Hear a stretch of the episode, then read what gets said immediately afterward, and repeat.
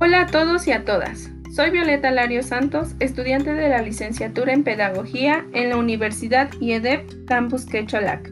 El día de hoy hablaremos de un tema ligado a la materia de Psicología Evolutiva de la Adolescencia 2, el cual es la inteligencia emocional en la adolescencia. Veremos sus fases, pequeños consejos para su desarrollo en la escuela y qué es lo que nos vamos a encontrar en esta etapa de efervescencia emocional. Así que si estás interesado, quédate conmigo. Recordemos que las fases no están fijadas por edades, sino por momentos. Cada niño y niña es un mundo diferente y da lugar a distintos ritmos de desarrollo. En la adolescencia se encuentra la culminación del desarrollo emocional. Pero vamos, prepárate porque tiene sus contradicciones. Si piensas que los berrinches son intensos, espera ver los dramones que se arman en esta etapa y es que las relaciones sociales y la aceptación del grupo de iguales tienen una gran importancia para ellos. Por lo tanto, la autoestima y el concepto que tienen de sí mismos. En este periodo hay una evolución en el aspecto psicológico del autoconcepto y son capaces de aceptar o no las opiniones que tienen los demás sobre ellos. También podremos notar un desarrollo más complejo a la hora de expresar y ser conscientes de sus propias emociones y sentimientos. También entienden que una misma persona puede provocarles emociones contradictorias. Un ejemplo que entenderás a la perfección es el siguiente. Las peleas de padres a hijos a pesar de que haya afecto y cariño. La manera que tienen los adolescentes de comprender las emociones de los demás y así poder interactuar con ellas es a través de la observación y de su experiencia personal. Es decir, cuando hablan con alguien y esa persona expresa algún tipo de emoción, ellos observan e intentan reconocerla. Si la conocen, utilizan su propia experiencia para interactuar. Pero, ¿qué pasa cuando no la reconocen o hay diferentes emociones interactuando a la vez?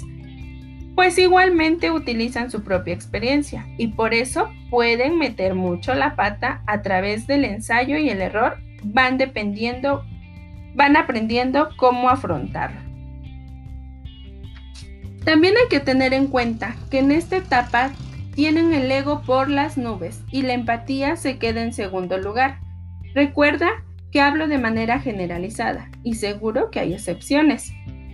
Y con todo esto hay que añadir que tienen las hormonas revolucionadas, por lo que te vas a encontrar unos cambios de humor y estados de ánimos brutales.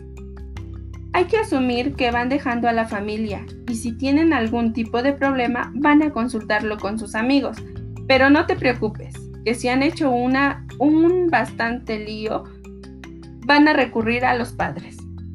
Hay que tener en cuenta que se despegan emocionalmente de un entorno seguro, como es la familia, para aventurarse a lo desconocido. Van a ir en contra de las normas de casa, van a llegar tarde, pueden llegar a mentir para estar con sus amigos y tiembla en el momento en el que se enamoren. No hay grises, solo hay blanco y negro y no son nada flexibles a la hora de afrontar las emociones. En la madurez esto se les pasa. En esta edad es casi imposible que no pertenezcan a algún grupo urbano o a algún otro grupo buscando su sitio o la aceptación de los demás. Por ejemplo, aquellos jóvenes que quieren pertenecer a un grupo de raperos. Con un buen desarrollo emocional en la infancia, la evolución en esta etapa será más plena ya que contará con una serie de recursos y mecanismos internos para gestionar y aprender de sus emociones. En la escuela, por ejemplo, en la educación secundaria podemos fomentar la inteligencia emocional a través del desarrollo de la autoestima, el autocontrol, inculcando un pensamiento crítico y estando a su lado para lo que necesiten. Podríamos hablar de actividades pero hay que tener en cuenta que en la etapa en la que se encuentran es un paso hacia su, madurez y hacia su vida adulta. Y lo mejor que podemos hacer es estar ahí para cuando nos necesiten.